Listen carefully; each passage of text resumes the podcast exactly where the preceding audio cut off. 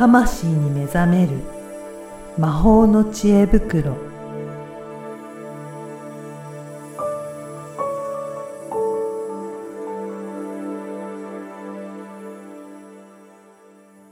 こんにちは、小ラボの岡田です。こんにちはリアルスピリチュアリスト橋本由美ですゆみさん、今回もよろしくお願いします。よろしくお願いしますはい。あの、以前ね、あの、遺伝子検査のお話もね、何度かここの番組の中でされていますけど、うん今度なんかセミナーとかもやられるっていうふうにお伺いしましたが。あはい2月のね、うん22日にゃんにゃん猫の日はい。夜8時からですね、あのーミニセミナーと、うんあと説明会をやる、うーん、ことにうんなってます。ここではどんなことをお話ししようかなっていうのをなんかか考えられてます？はい。ちょっとね、あのー現段階でミニセミナー、あ、多分この放送時点では決まってると思うんですけど、はい。こう収録時点では、あのー何をテーマにするかは今は決まってなくて、うん1月はですね、あの、スマホが手放せないのはなぜか、みたいなおテーマでやったんんですよ。はい。なので2月もまたそういう何かね、うんこう、ミニセミナーなので、ちょっとしたお話ししようかなと思っています。ね、こう言ってね、遺伝子検査された方の中からも、いろいろ何かもう成果が出てるっていうような方もいらっしゃるんですかね？そうなんですよ。これがね、ほんと最近ちょっと、最近というか年末ぐらいから、はい。私の中で大ブーム爆発がお起きてるんです。か。ぜひぜひ。じゃあ今日ちょっとそのあたりも教えていただけますか？はい。はい。あのですね、うんえっ、と、何から話そう。まあ、痩せたい人が、うーん痩せられるように栄養のアドバイスをさせていただいてたんですけど、はい。うんある時ですね、これ私もやったら痩せんじゃねえのって思ったんですよ。ユミさんがですか？そうそう。でもまあまあ、あの、割と細い方じゃないですか。そうですよね。まあ標準なんですけど。うんうんうんで、その、なんだろう。だから別にね、痩せる必要ってね、そこそこないと思われると思うんですけど、まあ、お年頃なので、うんうんやはりあの、なんていうのかな、痩せにくくなった脂肪はつきやすくなって、もともと筋肉がなかなかつかないっていうのが、そうなんですね。よまあ体質的にそういう傾向があったっていうことですかね。そうですね。で、うんそれも遺伝子検査でまあ分かってる部分なんですけど、はい。あのーまあ、えっ、と、それでですね、まあ、あの、そんなガリガリに痩せたいわけじゃないけど、うん程よく体脂肪落ちないかなと、筋肉量増えないかなっていうので、あの、アドバイスしたことを私も実践したところ、はい運動特にしてないんですけど、はい。筋肉量が増えて、はい。脂肪が減るっていう。えーそうなんですか？そう。おうどうひゃーでしょ？すごいですね。そうなんいや、じゃあ、運動とかそういった生活はあ全然変えずに。全く変えずに、あの、な仕事が忙しい時はうん、外も出ずにうん。やってる日も あったりして。ほとんど運動してないんじゃないですか？ね。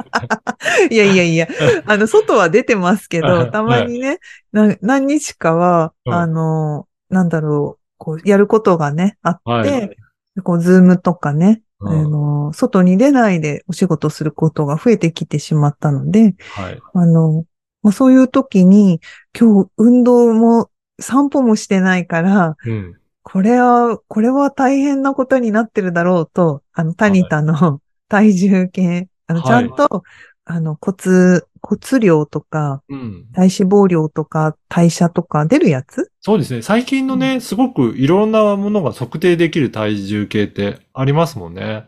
そうそうそう。で、それをね、ちゃんと数字を見るようにしたんですよ。はい。うん。買ってね。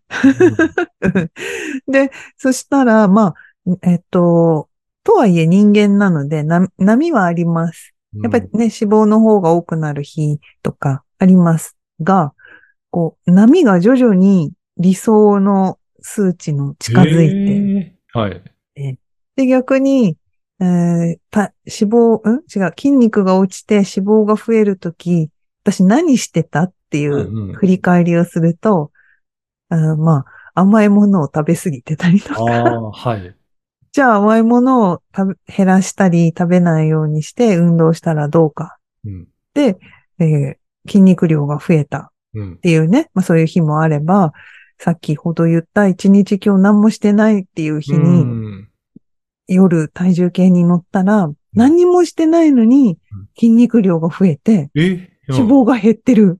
そして代謝がめっちゃ上がってる。そうなんですか。そう。すごいですね。すごい日が、うん、何日かあってですね。はい。で、まあそこでやっぱりず毎日それをね、測定して見ているから、こう自分の体がどうしたらどうなるうん。うんって。いうのも明確になってきたし、はい。あとは、意外と何にもしてなくてもちゃんと代謝が上がる。そうなんですね。うん。これ、あれですか、どんなことが体の中で起こってるっていうふうに考えられますか？これはですね、うん。やったことをまずお話しすると、うんうんあの、ご飯を食べる15分前にプロテインを、まあ、はいう弊社のプロテインになりますが、うんを1杯とか1杯半とかはい。飲むんです。うん15分前です。15分前に。はい。うん。で、そうすると、あのーまあ、最初にね、やっぱりこう吸収うん。するので、で、最初にタンパク質をこう吸収し始めますので、はい。タンパク質っていうのはホルモンの材料にもなるし、うんまあ筋肉のね、材料にもなると。うん。で、タンパク質が足りないと、結局、持っている筋肉を減らして、うんなんとか代謝させようとするから。筋肉が減って、えー食べたものが、こう、脂肪の方がまあ高くなると。うん。うん。なので、えっ、と、筋、えっ、と、筋肉の材料になるタンパク質をこまめにうん摂取することで、要するに持っている筋肉を減らさずに済むってこと？そういうことなんですね。そうそう、はいもうちょっと、まあ、例えがいいか悪いかは置いといて、こう、アンパンマンがずっとパンあげまくってたら弱るじゃない、はい。だから定期的に1個あげたら、ジャムおじさんがこう投げてくれて、キューってアンパンマンになって、みたいな。でそれをね、何個も消費する前に補給されるから、ある一定の、その、筋肉量っていうのが保たれると。うん。でそうすると、な、何にもしてないのに、うんその、体がもう代代謝というか、そのスイッチが入ったら、うん。勝手に動いてくれるので、うん。うん、消化とかね、そういう、あの、今まで、その、なんていうのかな、うーん、余分なところにエネルギーを使わなきゃいけなかったのが、そこが材料がいっぱい入るから、はい。うん、つ消耗される以外に、体を、の機能を維持する方にも栄養が使われ始めた。そういうことなんですね。そういうことなだのから、結構そういったサプリとか、プロテインとかうん取るタイミングだったりとか、頻度とかも結構大切なんですね。すごく大切ですうね。あの、よく、よくというかね、たまに、あの、こう考える人がいるんですけど、サプリを一生飲まなきゃいけないんですか？ああ、はい。えーっと、考えるね。それが嫌だっていう人もあいます。で、えっと、それは、一生ご飯食べ続けなきゃいけないんですか？と、ちょっあとうんうん同じで、はい。サプリメント、なんかね、薬とか科学的な悪いものというふうに考えるあとおそらく嫌だなってなると思うんですよ。うん。まあだけど、まあその部分っていうのを、えー天然素材で、そのホルモン剤とかね、使われてないプロテインなので、うん。かつ吸収しやすいものなので、あの、なんていうのかな。逆に言ってしまうと市販の、なんかこう、科学的なものが入った安い、うん。なんかし食事とかをうん。取るよりは、うん。うん質がいいものを摂取していくっていうのに切り替えるうと、結局体がちゃんとそれを使ってくれるように。うん。うん。そして毎日ね、私たちって排出していくわけじゃないですか。はい。使っていく。破壊と創造が細胞の中で繰り返されている中で、破壊が進んじゃうと老化になるわけですよね。うんうんだけど、その破壊のじゃなくて創造の方の材料を、作る方の材料を、こう、定期的に補ってあげると、うん。うん。破壊はするけど、破壊した後の修復にエネルギーが使われたり、あと修復以外にもいろんな機能って果たしてるので、はい。そっちにエネルギーが使われ始める。うーん。なので、痩せない人っていうのは、うん。この機能がスイッチがオフになってるんですよ。うーん。まあ逆に気がスイッチがオンになってるっていうんですけど、はい。その、少ないエネルギー、材料で、えーなんとか生きるように稼働しなきゃいけないから、うんうんちょっとの材料をめっちゃ蓄えておかなきゃそういうことです節ね。約モードに入っちゃうんですよね。はい。うん。で、それで、栄養入ってこないもんだから、自分のお肉を、うん。しかも脂肪じゃなく、脂肪はね、貯める方、エネルギー蓄積の方で、筋肉は使う方だけど、うん筋肉から減ってくわけですよ。そういうことですね。そう。で、そうするとね、どうしても脂肪とかがつきやすくなって、そうか。えー落ちにくくなる。ああ。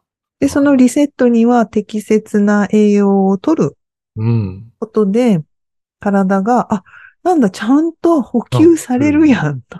そういうことですね。だからそこのスイッチを切り替えないと、うん。体がそういうし構造になっちゃってるっていうことなんですね。そうなんです、そうなんです。はい。うん。なので、そのスイッチが、やっぱり切り替わったなっていうのを、本当に数字としても実感するし、あとやっぱり体力がね、ちょっとついてきましたよね。そうなんですね。いや、それは本当にいいことですね。だからやっぱりそういうふうに体のね、機能変わっていくと、もう、あの、あまり苦労する、なんか特にトレーニングとかすることなくても、どんどんどんどんいい方向性になっていくんですね。そうですね。あとね、トレーニングしたい人は逆に適切なトレーニング、がはどういうトレーニングがいいのかい。っていうのもわかるので、うん。うん。うん。ねぜひね、一度見てもらうと一緒もんですからいいですよね。そうですね。これは本当、体、なんか分かっただけじゃなくて、うん、なんかやっぱり自分に合ったことを続けていくと、うん本当にね、じ体が変わっていくのを感じられるので、嬉しいし、うん。自信にもなるんですよね。ん。なるほど、。かうん。やっぱり年配の方も多くいらっしゃって、うんうんこう、60とかをね、やっぱ過ぎていくと、こう、やっぱ体力的に落ちてきたり、うん。気分も落ちてきたり、あと頭の回転もなんかちょっと鈍くなったかもとか、ね、そういうので、いろんなことが複合して、うん、なんか気持ちがね、全体的に凹むってことあると思うんですけど、やっぱりそこで体が変わる実感、どなんか、こう、数字がパッと浮かぶようになった記憶力が、なんか、前はすぐ忘れたけど、覚えてられるようになった。あと、階段の上り下りが楽になった。こういう話がやっぱりね、出てくる。るので、そうなんです。いや、じゃあ、ユミさん以外にもそういった、なんか、成果出たなっていうような方もいらっしゃるわけですかね。そうですね。続けてる方は、あの、皆さん何かしらそれぞれ、おうん、なんかいいですっていう言葉が多いですけど、な なんんかか違うみたいな。そうなんですね。なんか具体的にもしご紹介できるような他の方とかも事例とかもあったりとかするんですかね、じゃあ。そうですね。うんあの、まあ、わかりやすいのが、うんその、痩せたい人がはい。何をしても痩せられなかったけど、うんなぜ痩せなかったのかの理由が分かって、痩せるために何したらいいのか、これはまあその人の体レベルで必要なことが分かったので、こう、何十年とうん。痩せられないと はい。悩んでた人が痩せ始めてびっくりして、それはびっくりですね。いろいろやっても痩せなかったのに、う。ん、しっかりとね、調べて、そこでて自分の体に合ったやり方をやっていくと、ちゃんと痩せるっていう、成果が出るんですね。本当ですよ。この痩せ型の橋本ですら、はいい感じで、い。いじでね引き締まって、いい感じで痩せてる、きて、痩せてきてるっていうか、うん痩せちゃダメなんですけど、うんちゃんと筋肉量が増えていってるっていうことなんですね。そうそうそう、で、脂肪がね、減ってね。やってはい、だからもう、あれですよ、体内年齢は十、十何歳下ですよ。おー、すごいですね。うん。へえ。いやーこれね、ぜひぜひ、今度2月22日にはい。